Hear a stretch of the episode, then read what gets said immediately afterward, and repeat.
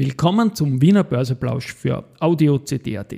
Heute ist Dienstag, der 6. Juni 2023 und mein Name ist Christian Drastil. An meiner Haut lasse ich nur Wasser und CD. Heute geht es um Rechenspiele nicht nur bei der SPÖ, sondern auch bei der OMV. Dies und mehr im Wiener Börseplausch mit dem Motto Market and Hey, here's Market and Me, podcasting for equity. Hey,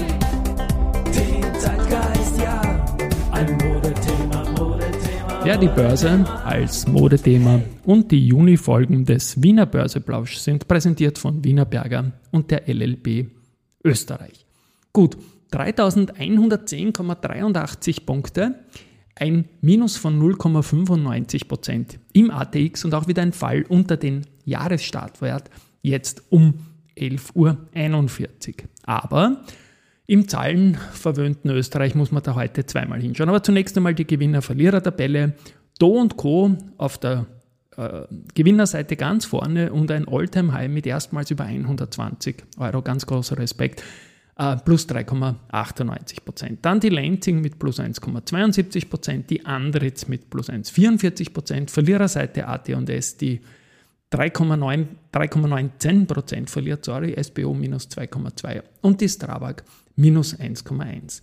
Beim Geldumsatz ist es so, dass die OMV, die heute Ex-Tag hat, 27,7 Millionen Euro Umsatz hat, ganz gewaltig. Die erste hat jetzt 6 Millionen äh, Umsatz zum Mittag und der Verbund hat 5,3 Millionen Umsatz. Gut, die OMV, die zieht den ATX heute ganz alleine nach unten und es ist auch eine Sondersituation. Wir haben hier gestern einen Schlusskurs gehabt von 43,99 Euro und heute 39,13 Euro. Also die OMV verliert fast 5 Euro, aber die Bruttodividende ist 505 Euro. Käst ist ein anderes Thema, dazu komme ich dann auch noch. Deswegen führt es dazu, dass sie eben ein bisschen weniger als die Bruttodividende verloren hat und im ATX mit plus 0,49 Prozent dargestellt wird, obwohl sie dem Index heute das gesamte Minus kostet. Das ist so, das habe ich schon manchmal erklärt und wird auch nicht von der SPÖ gerechnet oder ausgewertet.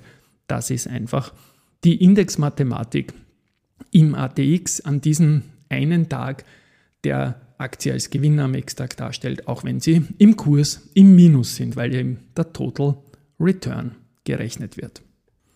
Seid es alle deppert? Fragezeichen. Das ist ein Meme mit dem Bruno Kreisky drauf, das gestern kursiert ist, nachdem dieses Hin und Her mit den Stimmen da gekommen ist. Und ja, ich glaube mal, die wirklich Dummen waren gestern Leute wie ich selbst, die zunächst geglaubt haben, dass es sich, glaube ich, wirklich um einen Rechenfehler handelt. Mittlerweile kann ich mir das einfach nicht mehr vorstellen. Ich gebe zu, ich bin Anhänger von der Pamela Rendi-Wagner.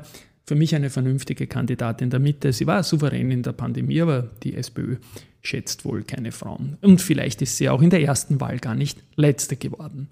Sorry, SPÖ, aber das müsst ihr jetzt einfach aushalten. Momentan führt Schrödingers Marxist, er ist es und er ist es nicht.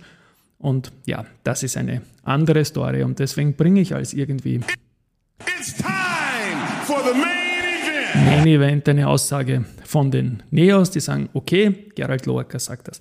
Das mit dem Prozentrechnen ist noch eine Stufe über dem Addieren, aber trotzdem, wir würden gerne die Sparer entlasten, indem wir die Käst auf Sparbücher streichen und die Wertpapierkäst an eine Behaltefrist von einem Jahr knüpfen.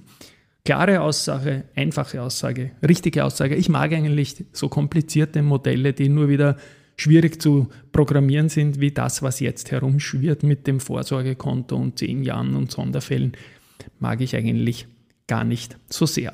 Stichwort zehn Jahre, da haben wir was sehr, sehr Schönes. Keine harte Pause, Geschichte wird gemacht, CD Vor kurzem war es zehn Jahre her, dass aus der Intercell und Vivalis die heutige Valneva geworden ist. Und in diesen zehn Jahren hat Valneva die Zahl der Mitarbeiter fast verdreifachen können, Impfstoffdosen hergestellt und vertrieben, um bis zu 20 Millionen Menschen gegen eine Reihe lebensbedrohlicher Infektionskrankheiten zu immunisieren. Thomas Lingelbach, der CEO des Unternehmens, ist sich sicher, dass Valneva auch in den nächsten zehn Jahren neue Produkte mit hohem medizinischen Bedarf entwickeln wird. Das sagt er im Jubiläumsvideo und dieses Video werde ich verlinken. Ja, Intercell, äh, ein Teil der Valneva und Werner Landthaler war ein Teil der Intercelle, war da jahrelang der CFO des Unternehmens und er ist heute 20.000 Tage jung und ich darf dazu herzlich gratulieren. Bei mir war das genau zu Weihnachten im Feuer der Fall. Ich bin also ein paar Monate äh, älter als der Werner. Das wird ihn vielleicht ein bisschen freuen mit den 20.000 Tagen. Was ihn auf jeden Fall freuen wird, dass er in die DAX-Indexfamilie mit der Evotec zurückkommt. Da gab es ja in die, es geht da konkret um die DAX-Indexfamilie. MDAX ist natürlich der Evotec-Case. Und da ging es darum, dass die rausgekommen sind äh, aus dem Index, weil sie verspätet den Abschluss geliefert haben, weil sie auch gehackt worden sind. Jedenfalls sind sie schnell wieder drin. Das ist mal ein gutes Zeichen auf der einen Seite und bringt vor allem natürlich auch begleitende Umsätze. Dieses Handelsvolumen kann man immer gut brauchen. Bleiben wir in der Branche und Chroma Pharma, Börsekandidat, die bestellen die Theresia Pircher als Global Sustainability Director. Sorry. Äh, sie war vorher bei ATV und bei der POR, also gute Wurzeln. Und wie wir eh wissen, Chroma Pharma plant ja über einen Spec an die Börse zu gehen. Und auch das freut mich sehr. Und ja, der Ex-Polytech-CFO Peter Heideneck, der hart dort ja schon der Dinge. Cordoba 78 Cup. Da ist es jetzt so, dass ab dieser Woche, ab der dritten Woche täglich drei Titel ausscheiden. Und es sind jetzt noch 20 Titel drin. Gestern ausgeschieden sind die Marinomed, die Simrise und die Deutsche Bank. Und damit sind jetzt noch sieben Titel aus Österreich und 13 aus Deutschland drin. Am 21.06., dem 45. Jahrestag von Cordoba, wird dann noch ein Titel überbleiben. Also da geht sicherlich alles mit rechten Dingen so. Ich lasse das täglich von der SPÖ überprüfen. Die sieben Österreicher sind übrigens Agrana, CA Immo, Erste Group, Immofinanz, Telekom Austria, Unica und Wienerberger.